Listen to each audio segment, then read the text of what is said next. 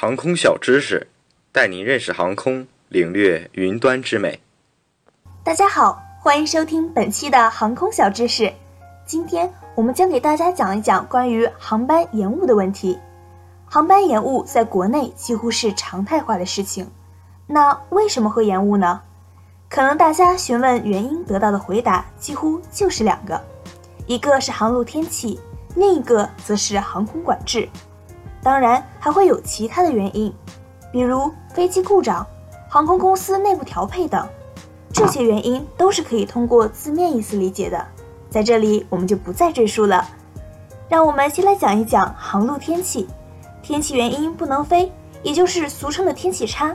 那么到底什么样的天气能飞，什么样的天气不能飞行呢？我们需要了解的是出发地机场天气状况，还有目的地机场天气状况。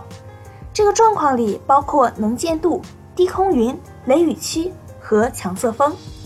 飞行航路上的气象情况，主要是在于高空雷雨区。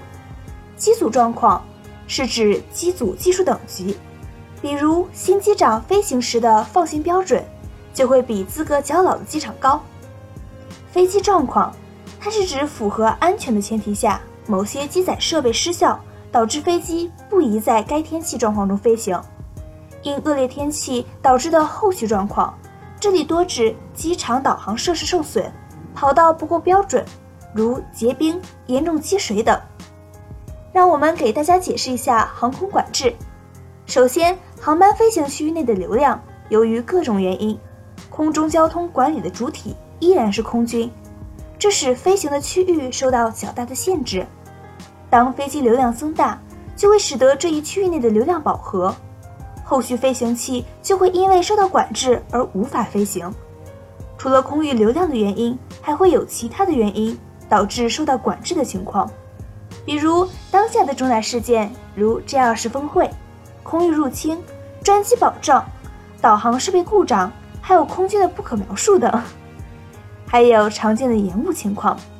延误并不是发生在你所乘坐的这一段飞行上，但是每一架飞机一般从早飞到晚，每一次飞行的排班都会比较紧。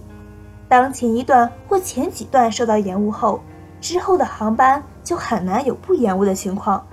这一情况也是造成延误的很大原因。航班正常管理规定。已于二零一六年三月二十四日经第六次部务会议通过，自二零一七年一月一日起实施。